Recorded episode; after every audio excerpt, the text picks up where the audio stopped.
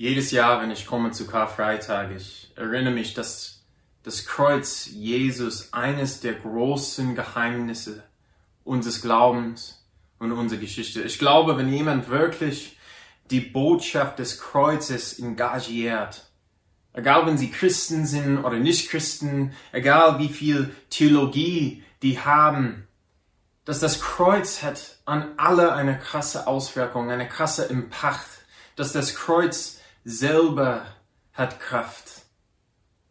Nicht nur unsere Gedanken um das Kreuz, nicht nur unsere Theologie über das Kreuz oder die Tradition über das Kreuz, aber das Kreuz selber einfach zu beschäftigen, was passiert ist.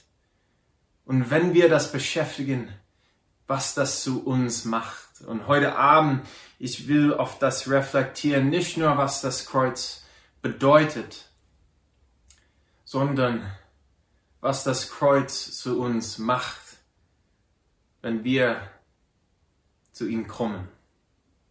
Ich erinnere eine Geschichte, ich von einer katholischen Priest gehört habe.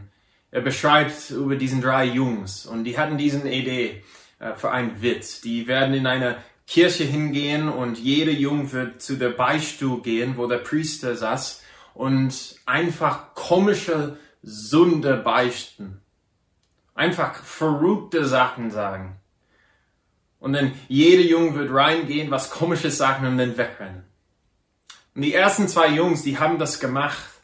Aber nach der zweite Jung, der Priest ist bewusst geworden. Er, er wusste, was der dritte Jung machen werden. So als der dritte Jung reingegangen ist und angefangen zu beichten, der Priest sagt, hör auf. Ich weiß, was du machst. Und du musst Böse tun. Und so, er sagte zu der, dieser dritte Jung, du musst zu der anderen Seite der Kirche gehen, zu das Kreuz, wo Jesus hängt. Und du musst zu Jesus sagen, dreimal, du hast das alles für mich gemacht und ist mir egal. Und so der Junge ist zu der anderen Seite der Kirche gegangen und hinkniet und auf dem Kreuz geschaut und sagte der erste Mal, du hast das alles für mich gemacht und es mir, es ist alles mir egal. Und dann ein zweites Mal, du hast das alles für mich gemacht und ist es mir egal. Und dann er öffne seinen Mund, das ein drittes Mal zu sagen, aber er könnte nicht. Er fing an zu weinen. Und der Priester, der die Geschichte erzählt, sagt, ich weiß diese Geschichte, ich kenne diese Geschichte, weil ich war, ich bin diese dritte Jung. Der Kreuz hat eine eigene Kraft. Egal wie viel wir über es wissen, egal wie gut wir die Theologie kennen. Nach ich diesen Geschichte gehört habe, ich dachte, ach, ich will auch mehr einfach auf dem Kreuz, wo Jesus hängt, fokussieren, mehr auf das Reflektieren und auch sehen, wenn das auch eine Auswirkung auf mich hat. Und so hier in Mainz, wir haben unser großer Mainzer Dom und da auf der Seite ist eine kleine Kapelle, wo man hingehen kann und beten kann. Und da ganz vorne in der Mitte ist eine Kreuz, wo Jesus hängt. Und vor einer Zeit, einer Phase, paar Monaten, ich bin jeden Mittwoch hingegangen, einfach auf dem Kreuz zu fokussieren und vor der Stadt zu beten. Und wenn ich da war, nicht einfach alle meine Anliegen hier vor Gott zu bringen, aber einfach auf dem Kreuz zu fokussieren, ich merkte, dass das Kreuz hat eine Wirkung auf mich auch. Wenn ich das zusammenfassen muss, was der Kreuz macht, denn ich werde zwei Sachen sagen wenn wir das Kreuz beschäftigen. Erst das Kreuz trostet uns. Das Kreuz trostet uns. Da ist Gott mit uns, mittel der Chaos. Aber dann zweitens, das Kreuz konfrontiert uns. Wie diesen Jungen, der könnte das nicht wirklich auf der Kreuz fokussieren und dann einfach weitergehen und lachen und fröhlich sein. Nein, das Kreuz hat ihm in seinen Witz in seinen Tag konfrontiert und verändert. Das Kreuz trostet uns, aber das Kreuz konfrontiert uns auch. Karl Barth hat das einmal gesagt, das Kreuz ist das göttliche Ja zur Menschheit, in dem das göttliche Nein zur Sünde liegt. Wo Gott sagt Ja zu uns, aber Nein zu alles, das zwischen uns und ihm kommen kann. Konfrontation und Trost. Ein Nein, aber auch ein Ja. Als ich meine Zeit dort in der Kapelle verbracht habe, ich habe bemerkt, dass etwas, das mich wirklich an einerseits getrostet hat, aber auch konfrontiert hat, war, wie Jesus leise ist. Und natürlich auf dem Kreuz in Kapelle ist er leise, er spricht nicht, aber wenn du hast, wie heute diesen Stationen beschäftigt und diesen verschiedenen Teil von Jesus Weg zu der Kreuzigung, du merkst, wie leise Jesus ist, wie ruhig er ist, irgendwie. Vielleicht das ist, warum die erste Kirche die Worten von Jesaja erinnert haben und gedacht hat, dass diesen Worten geht um Jesus, wenn es in Jesaja 53,7 sagt, als er gemartert war, litt er doch willig und tat seinen Mund nicht auf wie ein Lamm, das zur Schlachtbank geführt wird, und wie ein Schaf, das verstummt vor seinem Schier, tat er seinen Mund nicht auf. Wenn wir Leid sehen, wenn wir, wenn, wenn wir traurig sind, wenn wir Ungerechtigkeit sehen, wir sind nicht leise und wir sollten nicht immer leise sein. Wir sollten die Nachrichten lesen und frustriert sein. Wir, wir haben in unserer Welt dieses letztes Jahr so viel Leid gesehen und sind wir ganz laut und, und sagen wir, was uns frustriert und alles. Aber hier auf dem Kreuz, dass Jesus leidet, dass diesen vollkommenen Mensch leidet, er ist ganz leise. Aber es ist nicht nur die Stille von Jesus, das mich konfrontiert. Und nicht nur seine Stille, das mich trostet. Aber es ist auch, wie Jesus seine Stille endet. Und ich will etwas von Markus lesen, wo Jesus spricht von der Kreuz und seine Stille beendet und einfach diesen Worten beschäftigen, wie die uns trosten können, aber dann auch, wie sie uns konfrontieren sollten. Wir, wenn wir lesen das vier Evangelium, wir, wir sehen, dass Jesus sagt verschiedene Sachen von dem Kreuz. Und du siehst in, in Lukas Evangelium, da ist eine Sätze, und dann du siehst in, in Johannes, er sagt, es ist vollbracht. Und da ist diesen große Sieger hier, diesen große Feier. Es ist so fühlt, dass Jesus jetzt besiegt alles und es ist, ja, sieht sehr gut aus. Aber wenn du liest Markus und Matthäus, die ersten Evangelium, die geschrieben werden, wir sehen eine ganz andere Sätze, dass Jesus von dem Kreuz sagt. Es sagt in Markus 15,34, um die Uhr, um drei Uhr schrei Jesus laut, Eloi, Eloi, lama sabachthani. Das bedeutet, mein Gott, mein Gott, warum hast du mich verlassen? Hier ist das Geheimnis. Viele von uns haben diesen Fragen in unser Leben gestellt. Vielleicht dieses letztes Jahr, du hast diesen Frage gestellt. Ich weiß nicht, was es ist. Vielleicht warst du mit Corona erkrankt und zu Hause und es geht dir nicht so gut. Und du sagst, Gott, wo warst du? Vielleicht du hattest großen Plans für 2020 und die sind komplett kaputt gegangen. Vielleicht du hast Freundinnen in diesen Zeit verloren. Vielleicht es, es geht dir persönlich einfach psychologisch oder emotionell nicht so gut und du hast gefragt, mein Gott, mein Gott, warum hast du mich verlassen? Wo bist du in der Mitte des Chaos? Vielleicht du warst schon jemand, der ein bisschen hoffnungslos war. Und du, du dachtest, ach, der Welt ist ein dunkler Ort und dann dieses Jahr ist passiert und du denkst, ah, es ist mehr dunkel, als ich gedacht habe. Aber dann hier hören wir diesen Worten von Jesus. Die kommen von seiner Stille raus.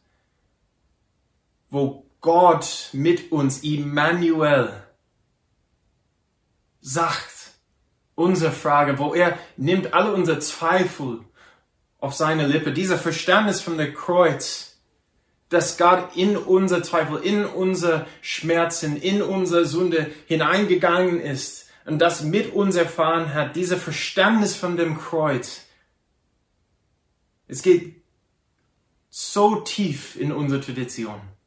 Ein Beispiel von das ist der Eisenheim-Altar, das ist von Grundewald so vor 500 Jahren geschaffen. Und das war ein Altar, wo es zeigt, dass Jesus auf dem Kreuz hängt und es zeigt dann unten, dass Jesus wird begraben. Und diesen Altar war für ein Krankenhaus gemacht, wo Leute Kranken, äh, die, die rumliegen werden und wirklich so viel Schmerzen haben und dann wahrscheinlich sterben. Und als sie in ihren Schmerzen waren, die können zu der Zeit schauen, diesen Altar sehen und erinnern, dass sie nicht allein sind.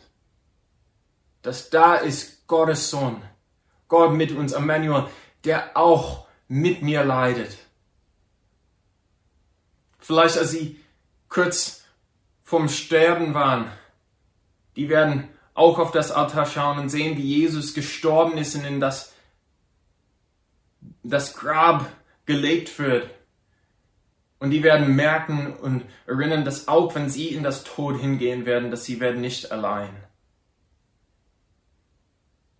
Mein Gott, mein Gott, warum hast du mich verlassen? Diesen Worten sind wie Gott uns konfrontiert und auch trostet. Er trostet uns, weil er zeigt uns, dass er ist mit uns, dass er leidet mit uns, dass es ist nicht nur guten Sachen, wo Gott dabei ist, aber Gott ist auch jemand, der mit uns auf dem Weg geht, auch in, in, in Finsternis, auch in den Zeiten, die nicht gut sind. Gott ist da mit uns, weil auf dem Kreuz er ist in unser Schmerzen, in unsere Sünde, in unsere Kaputtheit reingekommen. Und es sollte uns trosten, nicht, dass Gott einfach uns eine Lösung gibt zu alle unsere Probleme, aber dass da ist kein Problem, wo Gott nicht da ist.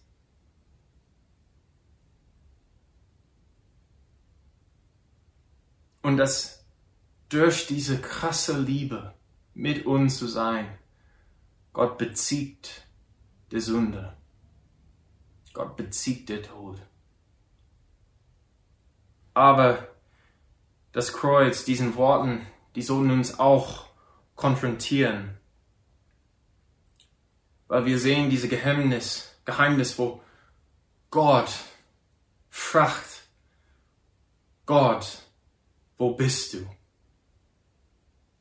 Und wie gesagt, wir können viel Theorie sagen, viel Theologie geben, unsere beste Idee, okay, wie ist das möglich mit der dreieinige Gott? Aber wir sollten mehr so einfach den Mund halten und einfach das hören und wirklich Gott Raum geben, uns zu konfrontieren und merken, dass unsere Sünde ist schlechter, als wir gedacht haben.